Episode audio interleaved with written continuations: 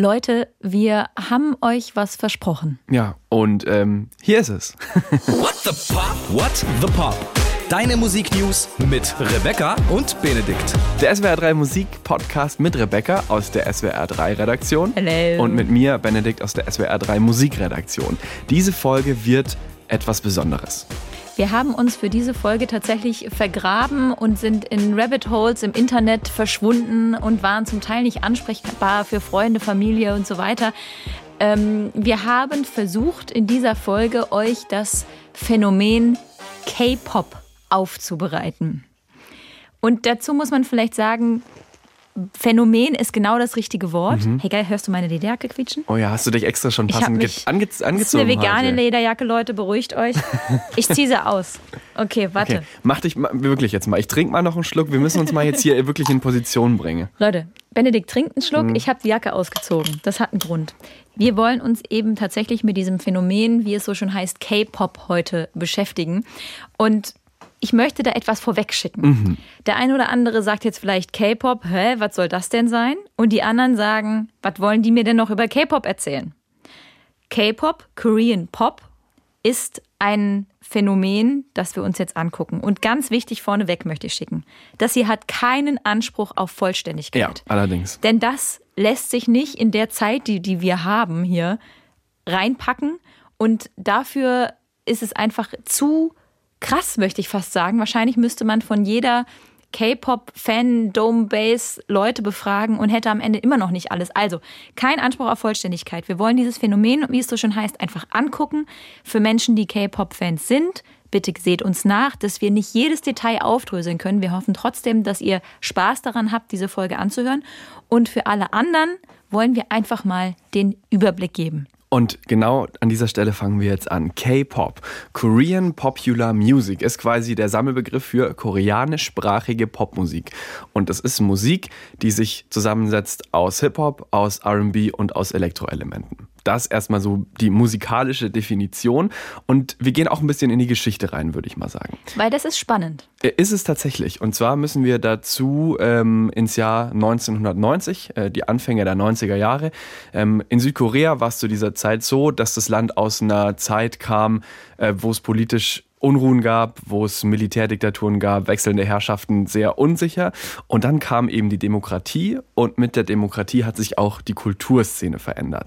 1992 gab es eine Band, eine Gruppe. Sie nennt sich Seo Taiji and Boys. Das- Schön ausgesprochen. Vielen Dank, ich habe geübt. es sind drei Jungs aus der Hauptstadt Seoul gewesen und die haben eben Rap und auch Rock damals und Techno in ihre Musik einfließen lassen und das dann mit koreanischen Texten versehen. Und das war dann eben was Neues. Und man muss dazu sagen, wenn man sich diese Sachen anhört und man eher jetzt eben nicht im asiatischen Raum aufgewachsen ist, sondern eher bei uns, das klingt ein bisschen nach New Kids on the Block Oder Beastie Boys. oder Beastie Boys. Also ehrlich gesagt war ich überrascht, weil ich fand's richtig cool. Ja, es ist auch. Es ist halt echt oldschool-mäßig, ne? Absolut. Und sie hatten eben so einen Song, der sich zusammensetzte, wie du gerade schon gesagt hast, aus so Hip-Hop, Rap und Rock-Elementen. Und mit diesem Song wollten sie bei einer Talentshow ganz groß durchstarten. Und diese Story müssen wir kurz erzählen. Weil das hat auch mit, mit der Geburt des K-Pop, wie wir es heute kennen, zu tun. Sie waren also auf dieser Talentshow und haben ihren Song I Know dort performt. Und das ist so ein Ding, da muss man schon sagen, da wird viel gehüpft, getanzt, so fast Breakdance-artige Moves auf der Bühne gemacht. Das geht schon richtig ab. So, da sitzt natürlich, ihr kennt Talentshows, eine Jury. Und die Jury hat was gesagt. Wir hassen das. So in der Art, genau. Also der ganze Tanzstil und diese ja melodiearme Musik und dieses wilde und sowas 150 Prozent Vollgas, das kam halt überhaupt nicht gut an. Man muss aber auch dazu sagen, die Musik zu der Zeit, die in Südkorea angesagt war, waren halt Balladen oder Folksongs und da ging es halt ja um Demokratie, also demokratiestärkende Lieder, weil wir hatten ja noch nicht lange Demokratie, also alles sehr ja brav und seicht eigentlich und dann kommen hier eben Seo Taiji and Boys äh, mit so einem Brecher ums Eck. I Know, dieser Song.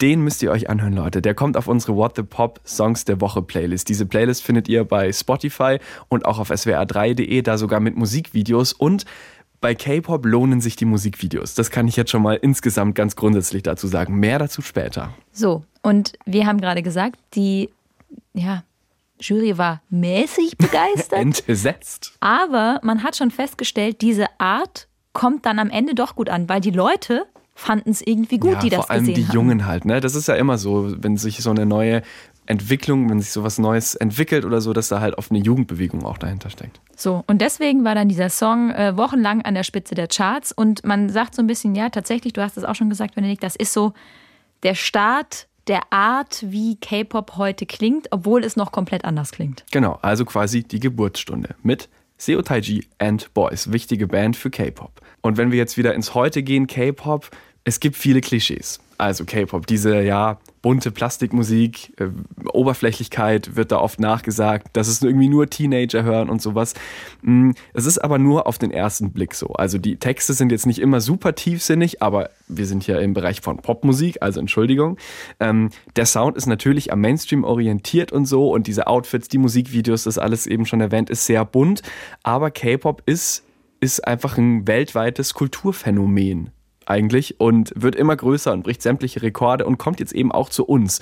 Und deswegen äh, steckt da einfach so viel mehr dahinter. Ein K-Pop-Song, den alle kennen. Der Darf ist von ich? 2012 und Darf ich? natürlich darfst du, Rebecca. Hoppa, Gangnam Style. Gangnam Style, dieses Video, 2012, wie lange das schon wieder her Oh mein ist, oh mein Gott. Gott. Ähm, Psy, dieser Süd, äh, südkoreanische Rapper, hat mit diesem Song YouTube-Rekorde gebrochen. Ich habe nochmal nachgeguckt, 4,2 Milliarden Aufrufe ähm, hat dieses Video. Und das war eigentlich, obwohl dieses Lied ja nicht ganz so ernst zu nehmen ist. Es ist eigentlich fast so wie eine Art Persiflage. Eigentlich eine Satire Genau. auf K-Pop Also schon fast. Quasi K-Pop, was ja eh schon überzeichnet ist, nochmal überzeichnet.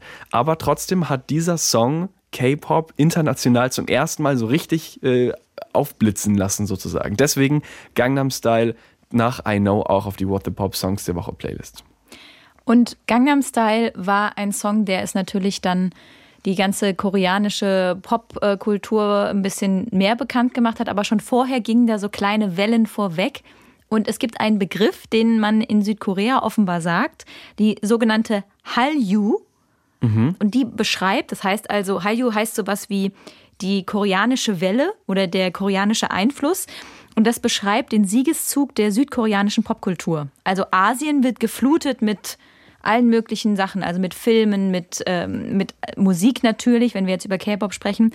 Und von da schwappt es dann weiter rüber nach Südamerika und dann eben nach Amerika und dann eben auch nach Europa. So viel erstmal zur Geschichte. Jetzt müssen wir uns um ein Thema kümmern, das beim K-Pop essentiell wichtig ist. Die Ausbildung bzw. die Entstehung der Groups, der Gruppen, der Bands. So, weil das ist im K-Pop, man sagt so ein bisschen was Besonderes. Wenn man sich es genauer anschaut, hat es aber durchaus Parallelen zu dem, was wir vielleicht auch von Boybands und Girlbands, die wir hier, keine Ahnung, Backstreet Boys, Take That, Spice, Spice Girls, Girls. sowas. Also da könnte es Parallelen geben, aber dennoch ist es was Besonderes und deswegen wollen wir euch da so ein bisschen mit reinnehmen, damit ihr versteht, was hinter K-Pop steht. Deswegen die Entstehung der Bands. Genau, und hinter K-Pop stecken eigentlich große Talentagenturen. Die größten oder bekanntesten sind SM Entertainment, YG Entertainment, JYP Entertainment oder Big Hit Entertainment, das Label von BTS, die übrigens heute auch ziemlich erfolgreich an der Börse sind. Ähm, Und diese Labels wurden gegründet von früheren K-Pop-Stars oder Legenden sind sie ja heute quasi schon, also aus den 90ern. Äh, zum Beispiel Yang Jung-suk von Seo Taiji and Boys, der ist heute der Chef von YG. Und diese äh, Labels oder Talentagenturen, die bieten sozusagen ein Rundum-Paket. Also, die sind das Plattenlabel, die sind das Management, die sind aber auch für Songwriting und Producing zuständig. Und wenn wir bei Producing sind, ähm, dann ist es so, dass es manchmal Produzenten gibt, die wirklich für eine dieser Agenturen arbeiten. Zum Beispiel bei YG ist es Teddy Park. Der war auch selber mal in einer K-Pop-Band und jetzt ist er aber Producer und schreibt alle Songs von Blackpink, alle Hits so. Also äh, zu Blackpink und BTS kommen wir nachher auch noch, wenn wir über die Bands sprechen. Also im K-Pop ist es so, dass ähm, das Songwriting manchmal von einem gemacht wird, aber auch auf verschiedene kreative Köpfe verteilt wird und in sogenannten Songwriting-Camps entsteht. Dass also wirklich einfach ganz viele Songwriter zusammensitzen und einfach Songs schreiben, die dann wieder an die Bands verteilt werden. Und wenn wir uns jetzt mal vorstellen, wenn wir den Begriff hören, Talentagenturen, unter denen ja wahnsinnig viel, wie Benedikt gerade gesagt hat, drinsteckt, muss man sich das so ein bisschen so vorstellen, was passiert in diesen Talentagenturen. Mhm. Ich habe ähm, in einem Artikel Zahlen gefunden ähm, zu einer Audition, also man muss sich dann bewerben für so eine Talentagentur. Zu der Talentagentur SM kommen im Jahr 2019 25.000 Menschen Boah. nur in Südkorea. Ja, krass. Weltweit bewerben sich auch noch mal mehr Leute auf Plätze in dieser Talentagentur. Und wie viele Plätze gibt's? 30. Krass. Voll. Und wenn du sagst Menschen, dann äh, müssen wir das äh, ein bisschen konkretisieren. Kinder. Ja. Ne? Also es sind wirklich Kinder im Alter von 10, 11 Jahren, die sich da bewerben. Ob sie das aus freien Stücken machen, hm. Und diese Talentagenturen nehmen sie unter Vertrag und bilden sie intensiv aus. Und das kann jahrelang dauern. Also von zwei Jahren bis sieben Jahren konnte man da alles Mögliche lesen und in Dokumentationen und so weiter, die wir uns angeschaut haben, ähm, für die Vorbereitung unter anderem ähm, sehen. Und das Ziel ist in diesen Agenturen, also wenn ich jetzt in dieser Agentur wäre, bist du erstmal schon mal ein bisschen zu alt, ohne dir zu nahe zu treten. Ich bin dann zu alt, ist aber egal. Dann ist es so, ich kann, ich kann Punkte sammeln mhm. und je mehr Punkte ich habe, desto näher komme ich meinem Ziel, nämlich am Ende vielleicht für eine der Bands ausgewählt zu werden und dann zu einem sogenannten Idol zu werden, weil die Mitglieder von K-Pop-Bands nennen sich Idols. Und wie kannst du diese Punkte sammeln? Indem du gut bist bei Fremdsprachenunterricht, Tanz- und Gesangstraining. Du wirst ausgebildet in normaler Schulbildung, du bekommst aber auch Benimmkurse oder wie du mit Fans umgehst, wie du dich im Fernsehen verhältst, wie du mit Journalisten sprichst. All das, also wirklich so eine komplett von A bis Z Ausbildung bekommen da diese, äh, diese Talente, die dann später eben zu den Idols werden. Und wer ein Idol ist und in der Ausbildung gut war, der hat eben die Chance, einer Girl- oder Boygroup zu sein. Wer sich das mal so ein bisschen angucken möchte, wie das hinter den Kulissen aussieht, äh, kann sich ähm, anschauen. Es gibt von YouTube Originals ähm, eine sechsteilige Serie tatsächlich und da wird auch zum Teil gezeigt, wie es äh, hinter den Kulissen da so ein bisschen abgeht. Und wie da, in dem Fall waren es ähm, Mädels, ich glaube, es waren am Ende noch zehn Stück. Und es war klar, nur sechs oder sieben schaffen es in die Band, ähm, wie sie dann zusammenleben in so ja, Hochbettzimmern und immer Wohnheim auf, ja, quasi, Wohnheim, oder WG. genau, zum Teil wochenlang von den Eltern und so weiter getrennt, immer mit dem Ziel, dahin zu kommen und die Perfektion zu erlangen. Es hat ein bisschen was von, von Profisport oder so Fußballausbildung. Nachwuchsleistungszentrum. Na, genau, äh, gutes Wort dafür. Was es ja bei uns schon auch gibt. Also, äh, ne, wenn, wenn die kleinen Jungs irgendwie in der G-Jugend schon anfangen zu kicken äh, und dann aber nicht genau wissen, in welches Tor soll ich eigentlich schießen und dann geht es aber so weiter und mit 15, 16 ist dann die Frage, gehst du auf ein Internat, äh, bekommst du einen Vertrag, da geht es auch schon um Verträge. Das ist ein bisschen vergleichbar, aber bei K-Pop natürlich trotzdem nochmal eine andere Qualität. Und wenn diese Verträge geschlossen werden, ähm, sei es jetzt schon in der Ausbildung als auch dann für die Idols, wenn sie tatsächlich in einer Band sind, gibt es oder gab es auch zum Teil Klauseln, die nicht ganz so cool vielleicht für den Menschen an sich ist, um es mal so zu formulieren. Da ist die Rede von zum Teil Beziehungsverboten, also dass man eben keine Beziehung mit jemandem haben darf. Da gab es so ein krasses Zitat von einem Musikmanager, Bernie Chu, der hat gesagt, über diese No-Dating-Klauseln irgendwann mal. Dating wird in einem Atemzug mit Drogen genannt, mhm. Wie er dann sagt. Und dann Skandale mit Alkohol, Drogen oder sogar Dating, ne, schließt das mit ein, schlagen nicht nur Wellen im Bereich der Unterhaltungsnachrichten, also so News, die wir so kennen von unseren Promis, sondern auch im Bereich der Finanznachrichten. Und das ist interessant, da viele der größten koreanischen Musikmanagementunternehmen, also diese Talentagenturen, auch öffentlich gehandelte Aktien an der koreanischen mhm. Börse sind. Das heißt, wenn es schlechte Schlagzeilen über ein Mitglied einer Band gibt, weil vielleicht eine Beziehung oder irgendwie äh, anrüchige Fotos oder sogar vielleicht noch ein Alkoholschlückchen dazu getrunken, mm. dann kann das Einfluss auch auf die Börse haben. Und das ist echt krass. Es ist, wie man schon merkt, ein krasser Druck, der da herrscht. Es ist ein super harter Wettbewerb. Wer nicht gut ist, der wird einfach aussortiert. Ähm, du hast schon diese Sklavenverträge, wie man es eigentlich fast nennen kann oder wie man es nennen konnte. Heutzutage hat sich das ein bisschen verändert.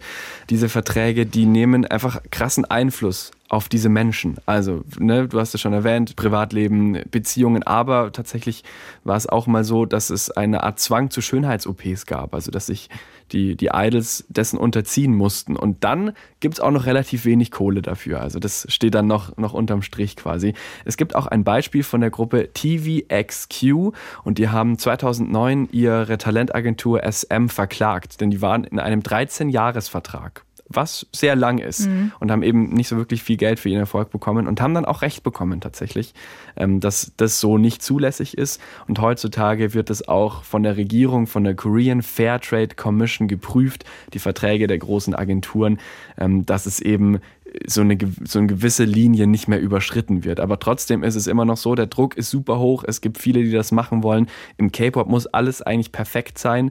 Ähm, und wer es dann eben schafft und diese Ausbildung, die ist ja qualitativ mega. Ne? Also wie die da rausgehen als perfekte Tänzer und Tänzerinnen, die haben alle perfekt ausgebildete Stimmen, die wissen, wie sie sich verhalten auf der Bühne, im Fernsehen oder so. Also es ist quasi die die ideale Ausbildung eigentlich, wenn du auf sowas Bock hast, dann äh, hast du eben die Chance auf eine richtig große Karriere. Und wenn ihr euch jetzt so ein bisschen fragt, hä, das ist doch irgendwie alles so unecht, so zusammengewürfelte Bands und so weiter. Das sind ja irgendwie nur einzelne Leute, wo geguckt wird, wer ist am besten und die sind dann zusammen in Südkorea, zumindest ähm, habe ich das in mehreren Dokumentationen auch äh, gesehen. Ich war leider bisher noch nie in Südkorea. Ich hätte jetzt mal Bock. Aber ähm, durch K-Pop? Durch K-Pop, ja, vielleicht tatsächlich. Ähm, gibt es so diese Grundidee, dass man einen Star kreieren kann. Mhm. Also nicht, dass man wahnsinnig talentiert, toll und klasse ist und dann einfach dadurch entdeckt wird, entdeckt wird ja. sondern dass man sich dahin arbeiten kann. Und das ist so ein bisschen ein anderes Denken und das muss man sich, glaube ich, immer noch mal im Hinterkopf behalten. Ja, und im Grunde ist ja eigentlich die Message dahinter, es können alle schaffen, wenn sie nur hart genug an sich und an ihrer Karriere arbeiten. Und du hast vorhin die ähm, Schönheitsideale und Schönheits-OPs angesprochen. Da wollen wir später auch noch mal einen Ticken genauer drauf eingehen. Aber äh, so habt ihr jetzt mal so ein bisschen den Einblick, wie eine K-Pop-Band entsteht, eben durch diese Talentagentur. Genau, um noch einen Namen zu nennen, eine, eine Group, HOT, war tatsächlich die erste Boygroup, die quasi diesen Idol-Prozess, den wir gerade versucht haben, euch so ein bisschen äh, aufzudröseln, etabliert hat. Also das war die erste Band, die so richtig dadurch entstanden ist. Jetzt haben wir uns angeguckt, wie diese K-Pop-Bands entstehen oder in der Talentschmiede geschmiedet werden tatsächlich. Mm, wir wollen jetzt noch mal so ein bisschen, es klang schon so ein bisschen angucken, wer profitiert denn vom K-Pop? Mhm. Also da vorne dran sei geschickt. Natürlich profitieren auch Labels in den USA, in Deutschland, äh, sonstiges von ihren Künstlerinnen und Künstlern. Aber es ist eben im K-Pop nochmal so ein bisschen eine Besonderheit, deswegen wollen wir das nochmal so ein bisschen aufdröseln. Beispiel waren diese Sklaven- oder Knebelverträge, die haben wir ja gerade schon so ein bisschen erwähnt. Ähm, eine Sache, die wohl auch immer mal wieder vorkommt, ist diese Ausbildung, die die Idols ähm, erlebt haben ähm, du hast schon gesagt, sie bekommen relativ wenig Geld ähm, am Anfang, auch wenn die Band super erfolgreich ist, weil sie dann sozusagen die Ausbildungskosten erstmal zurückzahlen müssen. So ein bisschen wie bei BAföG, nur anders. genau, der Deal ist quasi, diese Talentagenturen investieren in einen, geben auch wirklich pro Idol einen ganzen Haufen Geld aus, aber das muss erstmal zurückgezahlt werden. Und wenn du dann eine erfolgreiche Band bist, dann geht das relativ einfach. Aber wenn es halt nicht so richtig klappt mit dem großen Durchbruch, dann äh, können tatsächlich die Idols auch in äh, finanzielle Schwierigkeiten kommen. Wer natürlich auch profitiert, ähm, du hast es eben schon angesprochen mit den Schönheits-OPs, ist die Schönheitsindustrie. Mhm. Man muss dazu wissen, dieses ähm, Ideal, das in Südkorea vorherrscht. Ähm, es gab ein Interview mit einem Schönheitschirurgen, der das mal so ein bisschen aufgedröselt hat. Dieses Schönheitsideal ist ovales Gesicht, Kulleraugen mit einer europäisch doppelten Lidfalte, Stupsnase, makelloser weißer Teint, das sogenannte Bagelface. Mhm. Und das setzt sich zusammen aus Babyface und Glamour. So. Wow.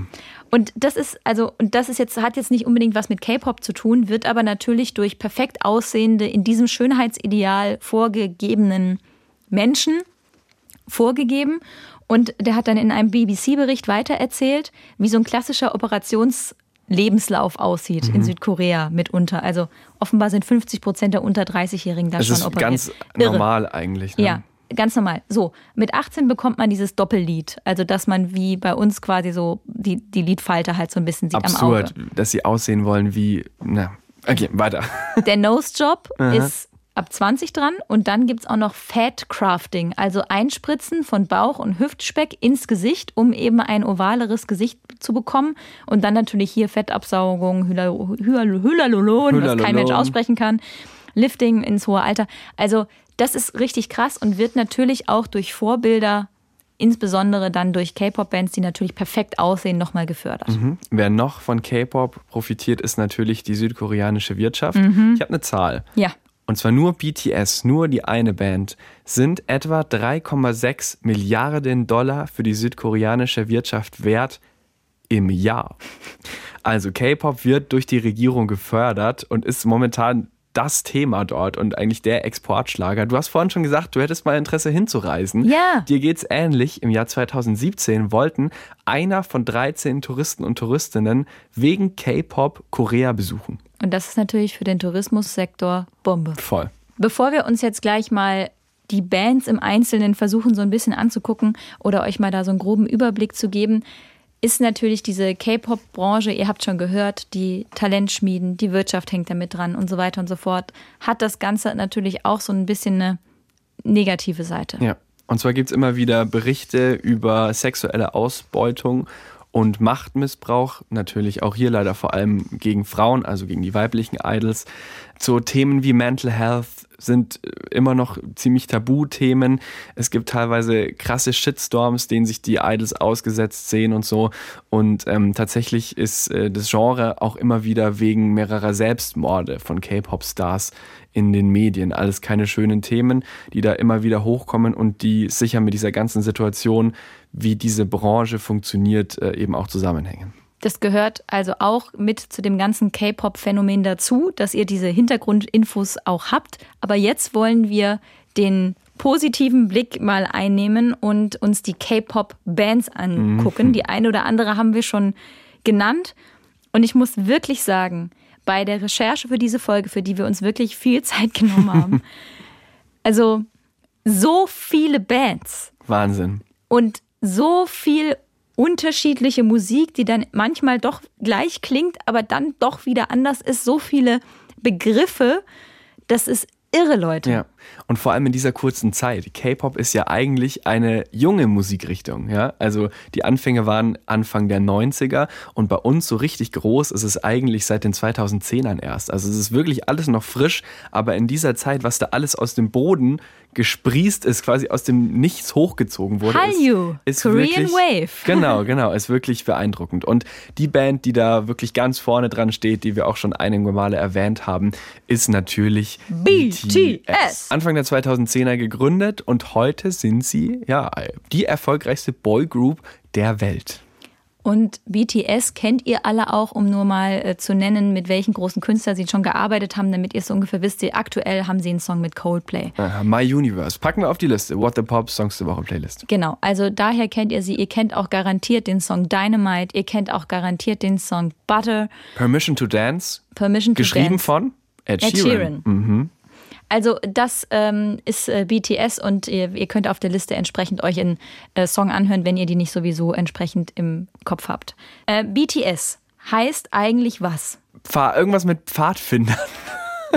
irgendwas mit die faulen Pfadfinder oder so? Ich hoffe, ich spreche es jetzt richtig aus. Ähm, BTS heißt eigentlich Bangran Sonneodan, Bulletproof Boys oder auch Beyond the Scene, irgendwie so. Das heißt sowas wie kugelsichere Pfadfinder. Kugelsichere Pfadfinder. Besserer Bandname gibt es ja eigentlich kaum. Ja, und man äh, muss dazu sagen, diese ähm, Band ist irgendwie dann doch ein bisschen anders als alle anderen K-Pop-Bands. Wir versuchen das mal so ein bisschen aufzudröseln. Wir haben gerade schon gesagt, dass sie wahnsinnig erfolgreich sind, wenn nicht die erfolgreichsten. Aber wer sind die denn überhaupt? So, und darauf freue ich mich jetzt am allermeisten schon, seit wir angefangen haben aufzuzeichnen. Die Bandmitglieder von BTS. Bei BTS, was auch interessant ist, sollte eigentlich eine Hip-Hop-Band sein. Sind sie ja auch in, in Teilen. Teilen, in Zügen. So, also es gab RM, das ist das erste Mitglied von BTS, sozusagen der Ausgangspunkt dieser Boyband. Mhm. Ein, ein Rapper, der schon vorher Mixtapes rausgebracht hatte. Irre, also wirklich krasse Skills so.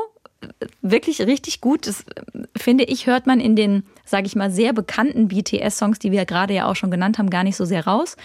Ähm, ich habe mir mehrere Videos, Fan-Videos zu BTS-Mitgliedern angeschaut und versucht, das Destillat rauszuziehen.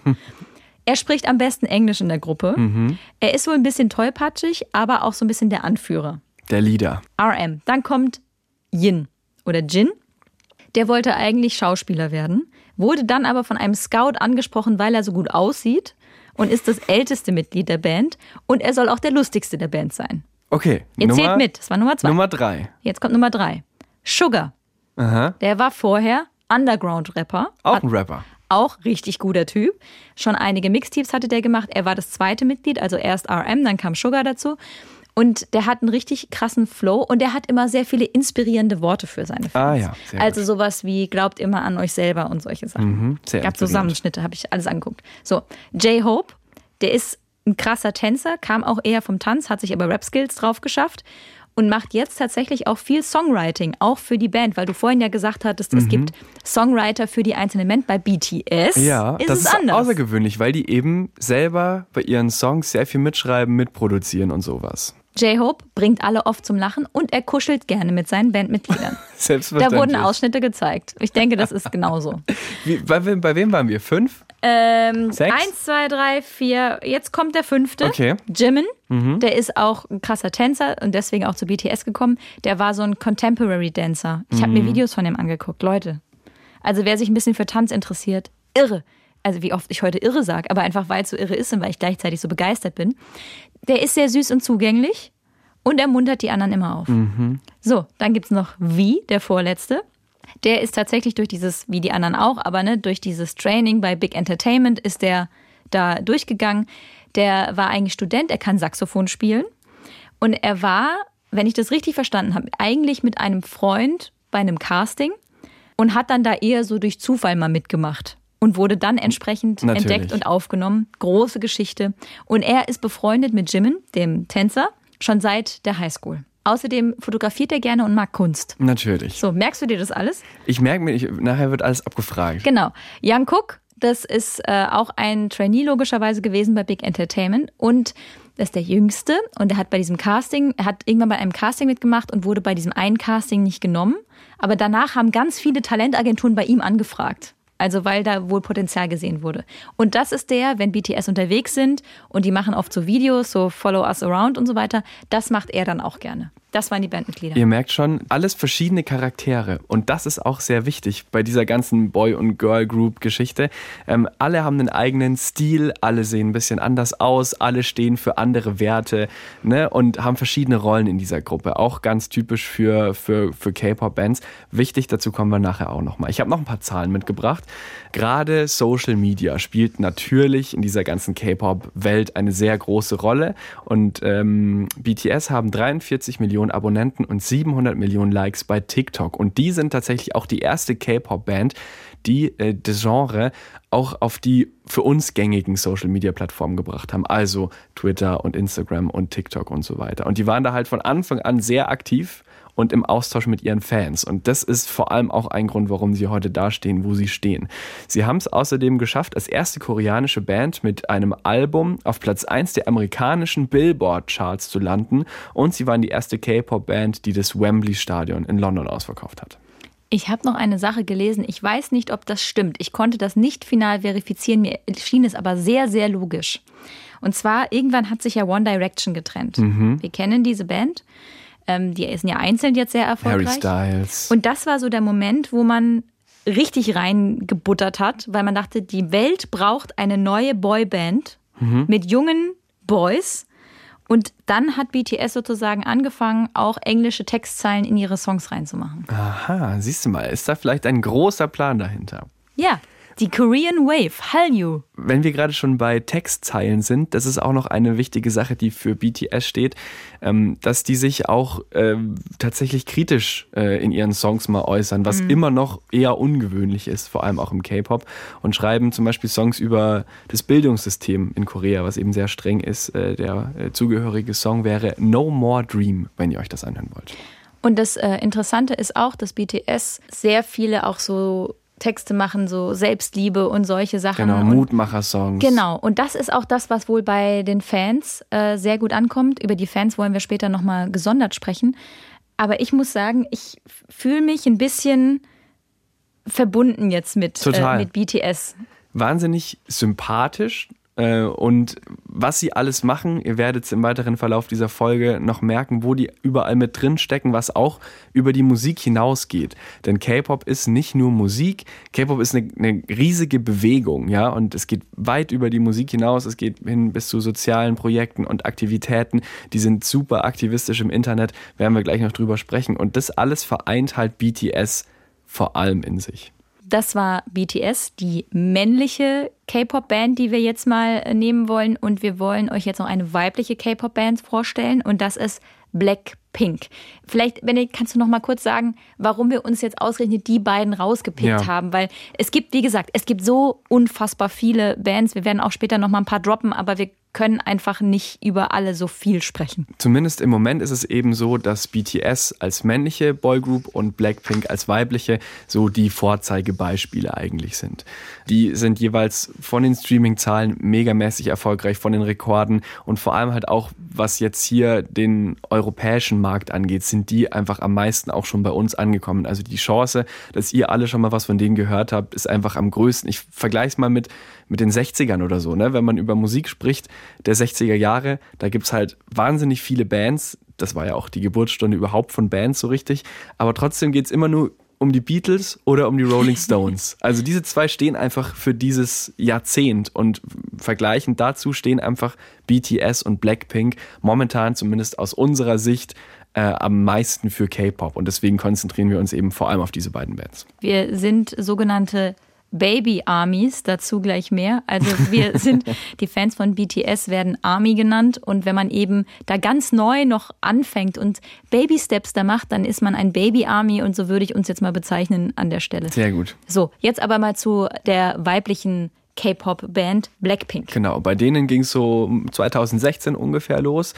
Die sind ähm, nur vier. Die sind nur vier. Aber äh, das mindert nicht ihre, ihre Musik und vor allem ihre Hits.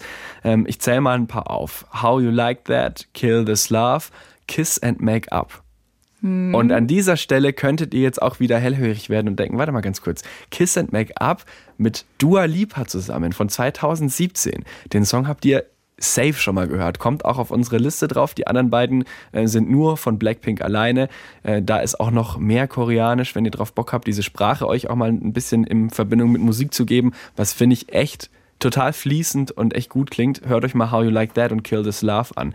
Bei den vier ist es so, die sind als Band erfolgreich, die haben aber auch erfolgreiche Solo-Karrieren mittlerweile. Also Jenny zum Beispiel, hört euch den Song Solo an. Bei Lisa hört euch den Song Money an und bei Rosé hört euch den Song On the Ground an. Sag noch, wie die letzte heißt, damit sie nicht so einsam ist. Jisoo. Ah ja, okay. So, also Blackpink, man muss sagen, auch die sind ähm, in dem Fall in ähm, YG Entertainment. Mhm als Idols ausgebildet worden und eben entsprechend zusammengepackt worden und passen einfach äh, sehr, sehr gut zusammen. Und die haben ganz oft auch Teile des Refrains tatsächlich auf Englisch und die Strophen auf Koreanisch. Ähm, und wenn man Fan von Blackpink ist, dann heißt dieses Fandom ähm, Blinks. Also Baby, also sind wir quasi auch Baby Blinks. Wir sind Baby Blinks. Wir sind, wir Baby Army, Baby Blink, alles Baby. Und äh, Blackpink ist äh, tatsächlich die erste K-Pop-Band, die tatsächlich auch auf dem Coachella Festival aufgetreten mhm. ist, mal als Headliner. Und ähm, das zeigt ja schon, inwieweit tatsächlich auch in den USA Coachella Festival kennen wir alle, da treten die Größten der Größten der Größten und die Allergrößten auf und eben entsprechend auch Blackpink. Genau, und nicht nur im Live-Geschäft haben sie da quasi so einen ersten Step gemacht als K-Pop-Band, sondern auch äh, online. Also Blackpink haben verschiedene YouTube-Rekorde aufgestellt. Deren Songs haben alle Millionen, hunderte Millionen Streams und auch ihre YouTube-Musikvideos, die alle total bombastisch sind, haben einfach wahnsinnig viele Aufrufe. Also verschiedene Streaming-Rekorde gehen auch noch aufs Konto von Blackpink. So, wir haben ja gesagt, wir möchten noch so ein paar Namen droppen, die beim K-Pop wichtig sind. Wir werden, oh Gott, bitte seid uns nicht böse, wenn wir jetzt gerade eure Lieblings-K-Pop-Band äh, vergessen oder nicht aufzählen. Wir können nicht die aber hunderten K-Pop-Bands aufzählen, aber welche, die ihr vielleicht auch schon mal gehört haben könntet. Mhm, dafür gehen wir nochmal zurück. Äh, an den einigermaßen Anfang, als äh, K-Pop hier bei uns international auch bekannter wurde. Und da gab es die Boygroup Big Bang, eine der ersten K-Pop-Bands, die das Genre zu der gleichen Zeit wie Gangnam Style ungefähr auch außerhalb des asiatischen Markts bekannt gemacht haben, waren übrigens auch die erste K-Pop-Band überhaupt in den amerikanischen Charts. 2012 war das. Allerdings äh, da noch ein Satz, äh, es gibt einen kleinen Skandal um die, denn ein Mitglied hatte Probleme wegen illegaler Prostitution. Ähm, das sei hier trotzdem an dieser Stelle auch nochmal erwähnt.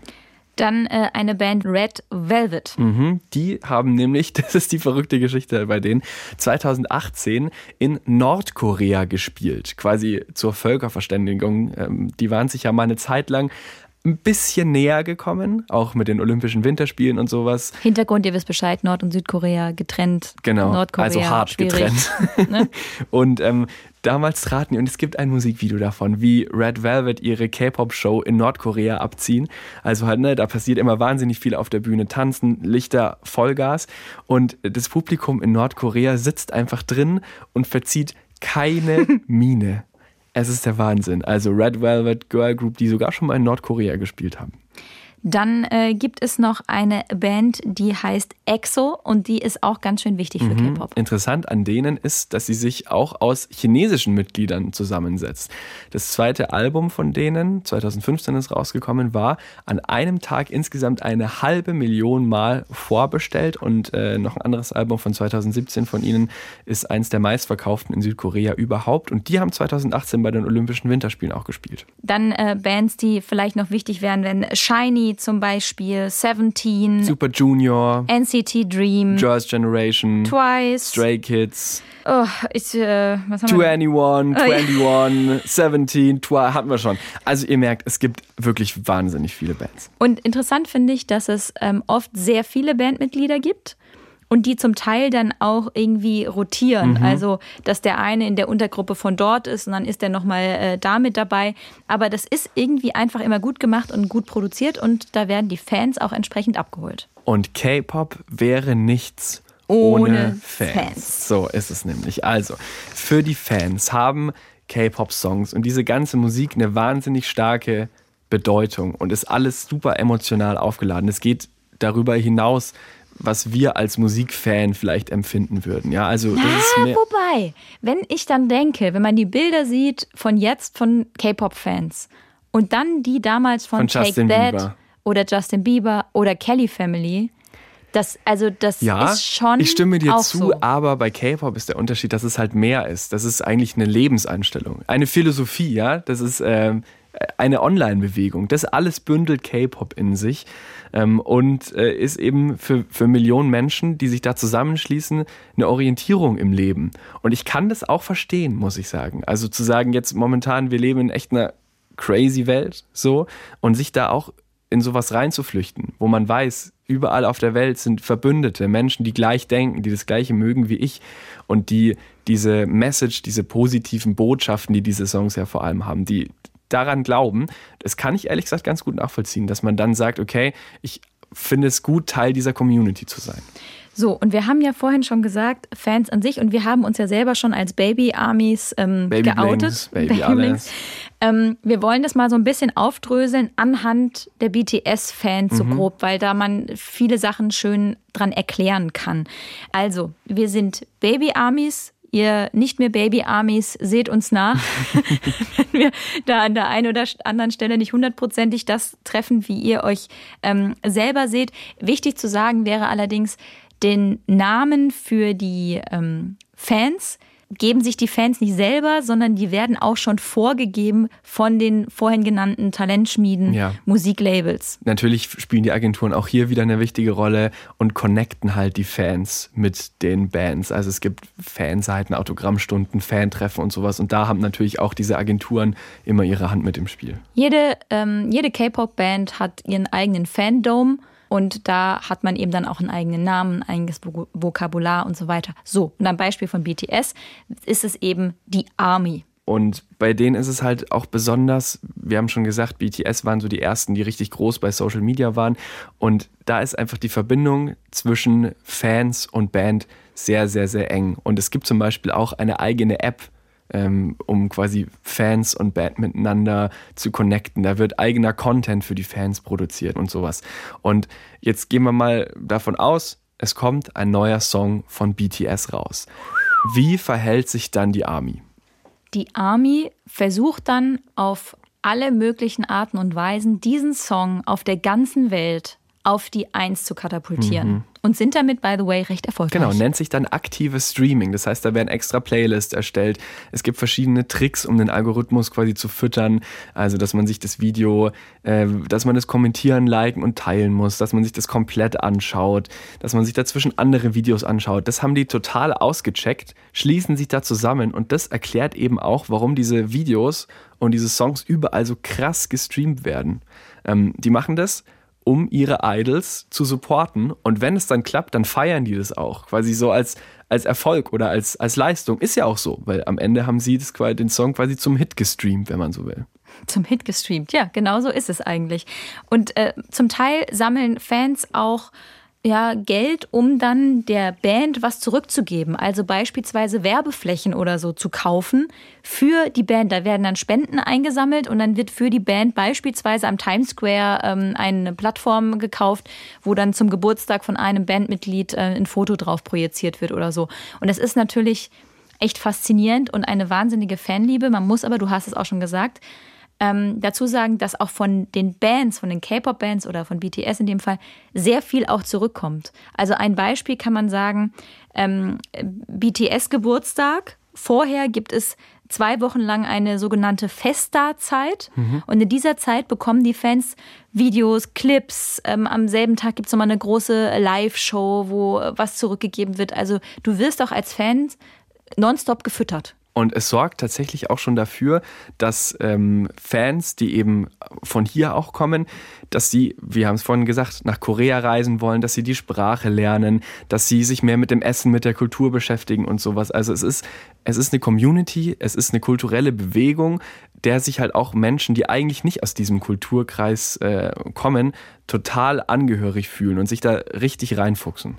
Und tatsächlich, weil auch die Fankultur sehr divers ist. Mhm. Also da kann jeder mitmachen und jeder ist willkommen und ähm, in einigen Dokumentationen, die ich dazu gesehen habe, war auch immer wieder von Fans diese Aussage, das ist so, so ein krasser Zusammenhalt, der eben weltweit mhm. entsteht. Also dass da Freundschaften auch entstehen über was weiß ich, Indien nach, ähm, nach Südamerika, nach Deutschland, nach Italien und dann nochmal zurück nach Kanada oder so. Und das ist ja eigentlich auch ein sehr schön verbindendes Element. Total. Und was auch noch ein wichtiger Punkt ist, K-Pop wird auch immer politischer. Ja. Mm, also es ist ein bisschen anders. In den USA ist ja Musik auch sehr politisch. Gerade wir haben es gesehen bei der, bei der Präsidentschaftswahl. Da beziehen Künstlerinnen und Künstler auch ganz klar eine Seite und äußern sich konkret zu Politikern oder geben Wahlempfehlungen ab oder sowas. Das ist im K-Pop ein bisschen anders. Also die Stars ähm, äußern sich aber eher so zu gesellschaftlichen Werten. Also nicht konkret politisch, aber trotzdem ist die Musik oder die Bewegung äh, politisch aufgeladen. Da also, gibt es zwei krasse Beispiele. Ja, genau. Wir nehmen mal das erste, das hat auch eben mit den USA zu tun, ähm, mit, mit George Floyd und der Black Lives Matter Bewegung. Und zwar war es so, dass als diese Geschichte passiert ist, BTS eine Million Dollar gespendet haben an Black Lives Matter. Und dadurch ermuntert haben quasi die Fans auch angefangen, Geld zu sammeln, haben die gleiche Summe zusammenbekommen und auch gespendet. Eine andere Geschichte hat mit äh, Trump zu tun. Der hatte eine äh, Wahlveranstaltung ähm, 2020 und hatte da in eine große Halle eingeladen ähm, und man konnte dafür Tickets kaufen. Und dann haben vereinfacht gesagt äh, K-Pop-Fans oder BTS-Fans angefangen, die Tickets zu kaufen, aber logischerweise nicht hinzugehen. Mhm. Was dazu geführt hat, dass im Prinzip fast die halbe Halle vor Trump dann leer war. Also solche Aktionen passieren im echten Leben, aber eben auch online. Zum Beispiel ähm, in Twitter, da gab es mal einen rassistischen Hashtag und dem haben quasi die BTS-Fans übernommen und haben einfach Bilder und Videos von der Band gepostet mit diesem Hashtag und haben dann eben die rassistischen Kommentare sozusagen verdrängt. Also, was man sagen kann, ist, dass diese Army oder diese Community tatsächlich viel Macht auch hat und Power, die aber zu ganz großen Teilen für wirklich sehr gute Dinge eingesetzt wird. Aber wo es natürlich sehr viel Positives gibt, gibt es aber mhm. auch negativere Sachen. Wir haben es, glaube ich, vorhin schon mal kurz angesprochen.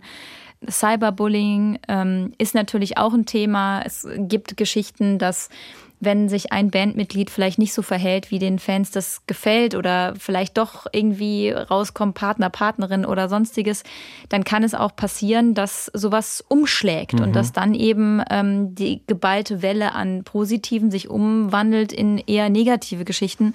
Und ähm, da hat eine, ein ehemaliges ähm, Bandmitglied in dieser schon mal erwähnten YouTube-Dokumentation ähm, gesagt, ja, und dann gibt es halt kein System, das den Menschen an der Stelle schützt. So ist es. Also, ein bisschen zusammenfassend. Am Anfang haben wir schon über K-Pop-Klischees gesprochen, so nach dem Motto, das hören doch eh alles nur Teenies. Ähm, es ist natürlich ein jüngeres Publikum, das mit dem Internet aufgewachsen ist. Aber es sind nicht nur Kinder und Jugendliche, es ist eine starke Community, die teilweise eben sehr aktivistisch ist und die vor allem richtig treu ist. Vielleicht treuer als bei anderen Bands. Super passionierte Fans einfach. So mit eigenen Ausrufen auch, ne? wie man es so im Stadion vom Fußball kennt. Da hat ja auch jeder mhm. Fußballverein irgendwie so welche solche Rufe. Die äh, gibt es natürlich für jede einzelne Band. Ähm, dann gibt es so das finde ich ja toll. Ich würde ja gerne mal auf ein äh, K-Pop-Konzert gehen. Ich befürchte, das ist schwierig mit ja, Tickets und es ist schwierig kaufen, mit Tickets, ja. aber ähm, die haben dann auch so Lightsticks, mhm. so Dinger, die dann so leuchten. Damit wedelt man dann so im, im Takt und so. Und das schaut euch mal irgendein Konzert bei YouTube an und die Fans dabei an. Das ist wirklich schön anzuschauen schön anzuschauen. Das ist ein gutes Stichwort für unser nächstes kleines Benedikt macht wieder eine Thema. knaller Überleitung. Aber die war wirklich gut. Ja, ist ähm, gut. Wir haben es schon mal dazwischen immer ein bisschen anklingen lassen. K-Pop-Stars sehen einfach perfekt aus. Dass danach geholfen wird ab und zu, wir haben es euch schon erzählt, dass die von Kindheit auf an, an ihrem Körper, an ihrem Gewicht arbeiten, ähm, haben wir euch schon erzählt. Und K-Pop-Bands oder die Mitglieder sind mittlerweile auch Fashion-Vorbilder geworden. Also wir müssen über Style sprechen. Woran mich das so ein bisschen erinnert hat, ist diese Manga. Also es ist überhaupt nicht meine Welt, aber Manga-Figuren. Ne? An, mhm. diese, an diese Art Style hat mich das alles so ein bisschen erinnert. Also sowohl die Frauen als auch die Männer, diese perfekten, top gestylten jungen Menschen einfach. Es ist irgendwie so ein bisschen uniformiert, genau. aber trotzdem individuell. Kann man vielleicht gut vergleichen wie früher, ich nehme jetzt nochmal die Backstreet Boys oder ja. die Spice Girls, die haben ja auch im Prinzip immer zusammengepasst aber trotzdem hatte jeder so einen kleinen individuellen genau, Kniff. Dass der Charakter so. eben wieder rausgearbeitet Genau, wird. und das ist natürlich perfektioniert im ähm, Bereich Styling. Und wenn wir über Styling und Style sprechen, dann ist es natürlich auch dieses Ganze, wie, wie wirkt das Ganze bei Choreografien oder sowas zum Beispiel. Das ist ähm, von vornherein alles ganz genau geplant in diesen Talentagenturen und wird herausgearbeitet, wie du gesagt hast. Und dann äh, wird halt auch geguckt, welche Farbe gehört zu wem und ähm, welche, welcher Fandom bekommt jetzt welche Fanfarbe und welche äh, genauen Dinge passen zu dem oder zu jenem oder wer hat einen Partnerlook und sonstiges. Also das ist alles total äh, durchdacht und eben entsprechend perfektioniert. Mhm. Und es ist auch wieder, um nochmal eins dieser Klischees anzusprechen, es ist schon auch alles sehr bunt. Es ist schon auch kostümiert teilweise. Mhm. Ne? Also es sind wirklich so, so Bühnenoutfits. Und mein Eindruck ist, dass bei den Girl Groups das alles schon auch relativ freizügig ist. Also man sieht schon viel Haut, knappe Kleidung und sowas, aber ich finde nicht, dass es schlüpfrig ist. Nee, oder billig, billig, oder so. Ne? Nee. Ne? Also ähm, mhm. man sieht nie Brüste wirklich oder Po oder so, sondern es ist schon bedeckt, ne? aber es ist eben alles eng und alles knapp. Und bei den Männern war mein Eindruck, ähm, ist es äh, tatsächlich teilweise jetzt, wenn man sich vor allem wieder BTS äh, anguckt, alles eher so ein bisschen lässig, lässig cool und die BTS-Typen äh, sind auch alle eher androgyn. Ne? Also die sind auch geschminkt, die tragen auch Ohrringe und so. Ähm, das ist eher so ein bisschen die, die Richtung, wie es sich für mich angefühlt hat zumindest. Was auch noch wichtig ist in Sachen Style und Choreografien, ist so diese wahnsinnig aufwendigen Musikvideos, darauf mhm. kommen wir später auch noch mal kurz, ähm, mit diesen Tanzstilen, die da drin sind. Also die sind ja wirklich sensationelle Tänzerinnen und Tänzer mhm. in diesen K-Pop-Bands. Und das Interessante ist, die Choreografien sind echt zum Teil richtig hart, also wirklich schwer, aber ähm, so hatte sich eine Choreografin in einer Doku geäußert, es gibt immer Elemente, die einfach nachzutanzen sind, um als viraler Tanzmove in Social Media Da sind wieder, wir wieder zu bei funktionieren. TikTok, ne? Und das ist eben das Schlaue bei K-Pop, dass das einfach schon mitgedacht ist. Ja. Ich habe noch einen Fun Fact zu Style. Und zwar war einer der ersten Designer, äh, der das erkannt hat, wer soll es auch anders sein, Karl Lagerfeld, der 2016 als erster Designer tatsächlich in K-Pop investiert hat. Also Look, Aussehen, Klamotten spielen in dieser Welt eine große Rolle. Und jetzt reden wir schon echt eine lange Zeit über dieses Phänomen K-Pop. Und vielleicht hat der ein oder andere im Hinterkopf jetzt so ein bisschen die Frage, ja, okay, was hat das denn jetzt mit uns zu tun? Wie kam das zu uns? Wie hole ich das jetzt an mich ran oder wie kommt das an mich rangetragen? Genau, am Anfang war es eben so K-Pop, vor allem im asiatischen Raum, aber heute wird es alles immer englischer, immer internationaler und ähm, die Bands, beziehungsweise wenn ich sage die Bands, dann sind es natürlich die Agenturen, ähm, setzen jetzt so ein bisschen drauf, auch außerhalb äh, des asiatischen Raums erfolgreich zu werden, denn da ist einfach viel zu holen. Ne? Der größte Musikmarkt ist Amerika, der zweitgrößte ist England und der drittgrößte übrigens schon Deutschland. Ähm, und deswegen äh, ist der Plan da so ein bisschen zu sagen, so, bei uns zu Hause haben wir alles, jetzt geht's mal in großen Schritten weiter. Und eigentlich, wenn wir es ganz genau nehmen, dann sind diese Songs, die wir teilweise auch schon auf der Liste haben oder die bei uns schon im Radio laufen, eigentlich gar kein K-Pop mehr, weil K-Pop ist eigentlich immer die Sprache. Also K-Pop-Songs müssen eigentlich koreanisch sein. Also das ist eben diese Verbindung, ähm, was auch immer eine wichtige Rolle spielt, dieser kulturelle Aspekt, der, mit dem es ja mal angefangen hat, der ist heute immer noch wichtig und der transportiert sich über die Sprache. Die Musik klingt wie unsere Popmusik teilweise auch. Das ist auch so gewollt und auch völlig in Ordnung und teilweise übrigens auch hier bei uns produziert, also die Songs, die Instrumentals. Aber um es zu uns zu bringen, braucht es halt doch zumindest einen Satz, einen Refrain auf Englisch, den wir eben alle verstehen können, den wir alle mitsingen können. Und warum funktioniert das Ganze jetzt so wahnsinnig gut? Wenn wir uns so ein bisschen, was haben wir schon erzählt, aber auch das, was du gerade gesagt hast, nochmal angucken und was wir gerade auch gesagt haben, es ist super wichtig, aufwendige Videos, anspruchsvolle Choreografien, toll aussehende Menschen, Mhm. das haben wir soweit abgefrühstückt. Dann interessant ist wohl, dass mit dir als, ähm, als Mensch, der ja in einer Band ist, Benedikt, äh, schon aufgefallen sein, dass ähm, sehr, sehr viel fast immer in Dur komponiert ist. Mhm. Also es ist immer eher positiv. Genau, es ist gute Laune Musik. Ja, es gibt Ausnahmen, keine Frage, aber der Großteil ist eben entsprechend. Die Idols sind makellos, perfekt und so weiter. Es ist immer gut produziert, die sind immer on point, die liefern immer ab. Also so Skandale, wie wir es jetzt von Britney beispielsweise mit, die rasiert sich die Haare ab, bla bla bla, ihr wisst Bescheid. Sowas gibt's da einfach nicht oder darf es nicht geben. Ähm, es ist immer eher positiv. Und ein, ähm, in der BBC-Dokumentation hat ein Musikproducer gesagt, in der Musik an sich passiert wahnsinnig viel. Dann ist hier was, dann ist da was, dann Mhm. Voll. passiert Das dort ist was. vollgeladen, 150 Prozent. Ja. Also irre, da ist schon wieder irre. Guck mal, ich sag, ich sag irre die ganze Zeit. Das ist schlimm, muss mir wieder abgewöhnen. Mm, Und äh, warum ist es so erfolgreich rein von den Zahlen her? Es ist wohl üblich, dass ganz viele Alben nicht nur in einer Version rauskommen, sondern in ganz vielen unterschiedlichen. Ich mache jetzt ein Beispiel, was nichts mit K-Pop zu tun hat, sondern zum Beispiel, das Album heißt Kugelschreiber und dann kommt das Album Kugelschreiber als Kugelschreiber raus, dann kommt das Album Kugelschreiber aber nochmal als Rot raus, in Grün, in Gelb, in Orange, dann nochmal in der Sonderedition. Also der Fan hat auch einfach Möglichkeiten, wahnsinnig viel zu kaufen und damit natürlich den Erfolg, den rein messbaren Erfolg in Sachen Kohle äh, nach oben zu treiben. Und ich möchte gerne ein äh, Bandmitglied von BTS zitieren, Sugar. Und der hat ähm, mal gesagt, K-Pop ist Integrated Content, in dem Musikvideos, Performance, Mode, TV-Reality-Shows, Livestreams, Dramaturgie auf der Bühne, TV-Auftritte und die Musik ein Gesamtpaket ergeben. Ey, Rebecca, ich würde gerne noch ewig mit dir weitersprechen über K-Pop. Es macht wirklich total Spaß, äh, darüber zu sprechen, weil es echt interessant ist. Ähm, lass uns mal langsam, aber sicher zum Ende kommen. Aber so ein paar Dinge, die müssen wir unbedingt noch ansprechen, weil sie wirklich sehr wichtig sind in diesem ganzen Kosmos. Eine Sache äh, oder ein Thema, das wir noch mit reinbringen müssen, ist Militärdienst. Und alle so, what? Militärdienst, ja, das ist äh, tatsächlich äh, so. Aufgrund auch der Geschichte von Südkorea, die wir anfangs schon kurz erläutert haben, ist es eben so, dass das da immer noch Pflicht ist, im Gegensatz zu Deutschland zum Beispiel.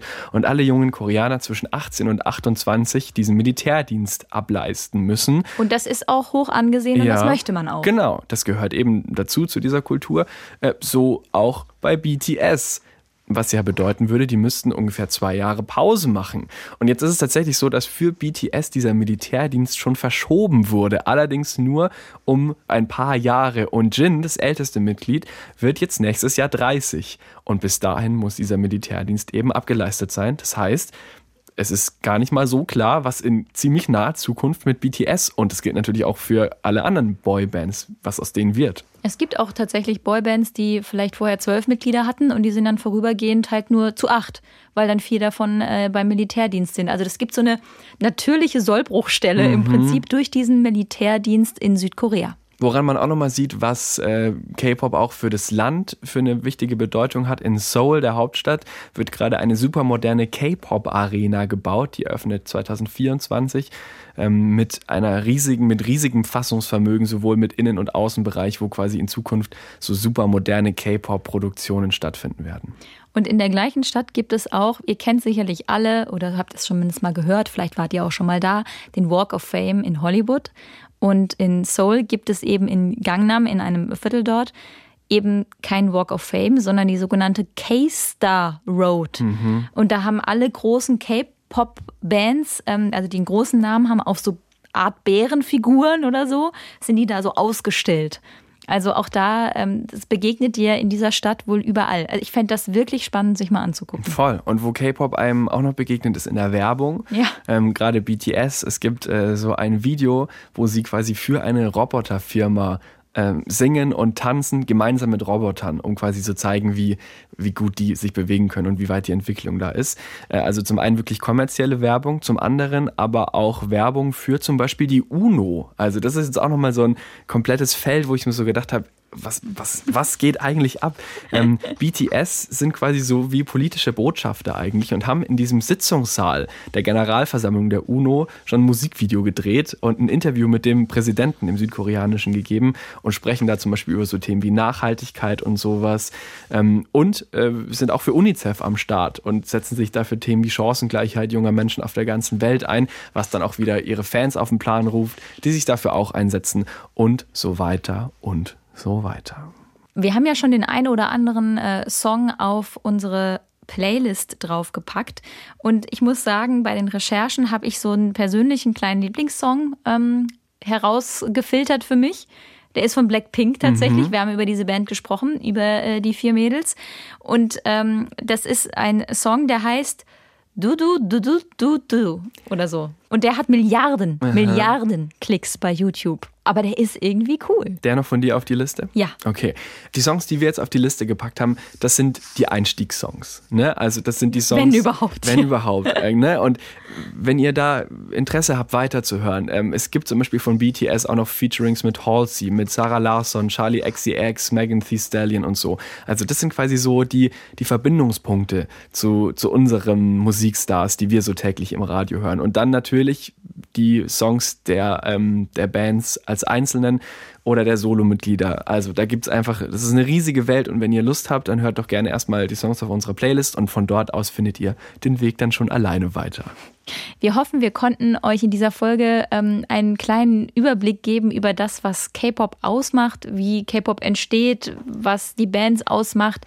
Ähm, wir hoffen, ihr werdet danach genauso begeistert und vielleicht auch so ein bisschen beeindruckt sein von dem, was diese K-Pop-Künstlerinnen und Künstler leisten, die Idols. Ich muss wirklich sagen, ich habe da wirklich Respekt vor, weil das wirklich hardworking People sind. Total.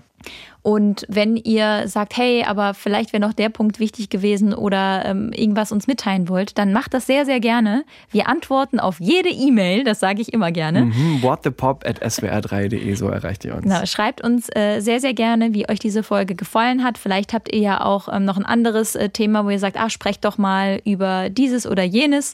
Dann lasst uns auf jeden Fall einen Vorschlag da. Wir freuen uns sehr. Und weiter geht's dann hier bei What the Pop in zwei Wochen mit der nächsten Sonderfolge zu einem anderen Thema. Und ich sag mal so, momentan ist es ja draußen sehr herbstlich. Schöne Zeit übrigens, um einfach so in Ruhe Podcast zu hören. Ähm, wie zum Beispiel diese Folge, die ihr vielleicht auch in der Decke eingekuschelt auf dem Sofa mit einer Tasse Tee gehört habt. Ja, deswegen abonniert uns bitte und lasst ein Like da und einen Kommentar, wo es genau, geht und so das weiter alles, und so fort. Das alles. Bla, bla, bla. Ähm, und ich sag mal so, die nächste Folge könnte dann schon so langsam von Herbst in Richtung Weihnachten gehen wenn wir jetzt Koreanisch könnten, dann würden wir uns jetzt auf Koreanisch verabschieden. Wir können es leider nicht, aber vielleicht lernen wir es ja jetzt. Vielen Dank fürs Zuhören. Tschüss. What the Pop? What the Pop? Ein Podcast von SWR3.